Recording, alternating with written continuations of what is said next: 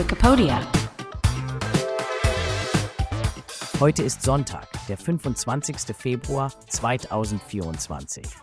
Herzlich willkommen zu einer neuen Wikipedia-Ausgabe. Der heutige Beitrag basiert auf dem Wikipedia-Artikel Landrückentunnel. Wie immer wird der Podcast von einer KI generiert und vorgetragen. Viel Spaß beim Zuhören. Landrückentunnel. Das unterirdische Bauwerk der Deutschen Bahn. Hallo ihr Lieben. Habt ihr schon einmal von dem Landrückentunnel gehört und euch gefragt, was es damit auf sich hat? Nun, heute nehme ich euch mit auf eine Entdeckungsreise durch die Welt der Ingenieurskunst und wir erkunden gemeinsam das faszinierende Bauwerk des Landrückentunnels. Zuerst einmal, der Landrückentunnel ist ein wichtiger Teil der deutschen Infrastruktur. Dieser Tunnel ist ein Eisenbahntunnel, der seinen Platz in Deutschland, speziell in Hessen hat.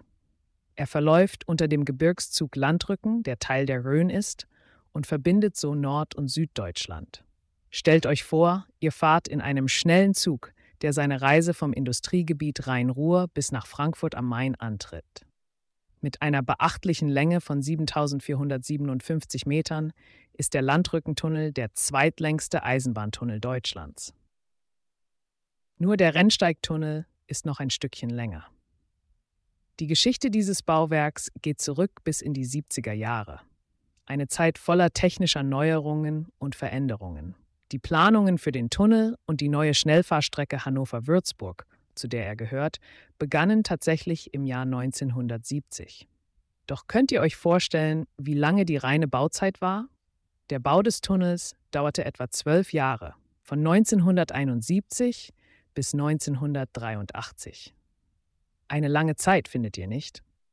Das Bauwerk, das wir heute kennen, wurde schlussendlich am 19. September 1988 eingeweiht und für den Zugverkehr freigegeben. Aber wie kam es dazu, dass gerade dort ein Tunnel gebaut wurde? Der Landrückentunnel war Teil eines groß angelegten Projekts, um eine Hochgeschwindigkeitsstrecke für Züge bereitzustellen, die die Reisezeit zwischen dem Norden und Süden Deutschlands drastisch verkürzen sollte. Wie funktioniert so ein Tunnel? Nun, der Landrückentunnel ist mit zwei Röhren ausgestattet, in denen jeweils ein Gleis verläuft. Stellt euch das so vor, als hättet ihr zwei lange Schläuche, durch die die Züge wie durch eine Röhre gleiten. Das ist wichtig für den sicheren und schnellen Zugbetrieb. Der Tunnel ist so konzipiert, dass er eine maximale Geschwindigkeit von bis zu 250 Kilometern pro Stunde ermöglicht. Das bedeutet, dass ihr, wenn ihr mit dem Zug durch den Tunnel fahrt, in kürzester Zeit durch diese beeindruckende Konstruktion gleitet. Aber war es einfach, einen solchen Tunnel zu bauen? Natürlich nicht. Die Bauarbeiter mussten mit verschiedenen Herausforderungen kämpfen. Beispielsweise mussten sie während des Baus immer darauf achten, dass die Stabilität des Gebirges erhalten blieb. Das ist bei einem Tunnelbau immer eine der größten Herausforderungen. Die Technik, die dafür zum Einsatz kam, ist wirklich eindrucksvoll. Um den Tunnel zu bauen, wurden verschiedene Methoden angewendet, wie das Sprengen mit Dynamit oder der Einsatz von großen Tunnelbohrmaschinen, die sich durch das Gestein fraßen. Könnt ihr euch das Geräusch vorstellen, das entsteht, wenn eine solche riesige Maschine sich durch festes Gestein arbeitet? Was denkt ihr, war alles nach der Eröffnung des Tunnels reibungslos? Nicht ganz. Es gab auch nach der Fertigstellung des Tunnels einige Herausforderungen. So musste der Tunnel beispielsweise im Jahr 2003 für Sanierungsarbeiten kurzzeitig gesperrt werden. Auch viele Jahre später, nämlich 2014, waren erneute umfangreiche Sanierungs- und Modernisierungsarbeiten notwendig.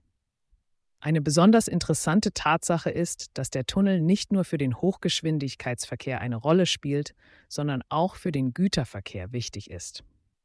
Der Landrückentunnel trägt also dazu bei, dass Waren schneller von einem Ort zum anderen transportiert werden können.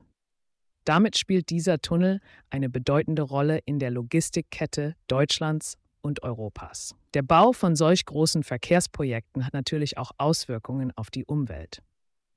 Wisst ihr, wie solche Projekte umweltverträglich gestaltet werden können? Beim Landrückentunnel wurden unter anderem Maßnahmen ergriffen, um die Beeinträchtigung der Natur zu minimieren, etwa durch den Bau von Grünbrücken und die Wiederherstellung von betroffenen Flächen nach Abschluss der Bauarbeiten. Abschließend kann man sagen, dass der Landrückentunnel mehr als nur ein bloßer Durchgang unter einem Hügel ist. Er ist ein Symbol für Fortschritt, Ingenieurskunst und die Fähigkeit, die Natur zu durchqueren, um Menschen und Güter schneller von einem Ort zum anderen zu bringen. Hoffentlich habe ich eure Neugier geweckt und ihr schaut euch beim nächsten Zugtrip durch Deutschland den Landrückentunnel mit anderen Augen an. Denkt daran, dieser Tunnel verbindet nicht nur geografisch, sondern auch kulturell und wirtschaftlich. Das war's, liebe Zuhörerinnen und Zuhörer. Ich hoffe, ihr habt heute etwas Neues gelernt und nehmt das Staunen über solche technischen Meisterleistungen mit in euren Alltag. Bis zum nächsten Mal. Das war der Wikipedia Podcast zum Artikel des Tages Landrückentunnel. Vielen Dank fürs Zuhören. Bis zum nächsten Mal.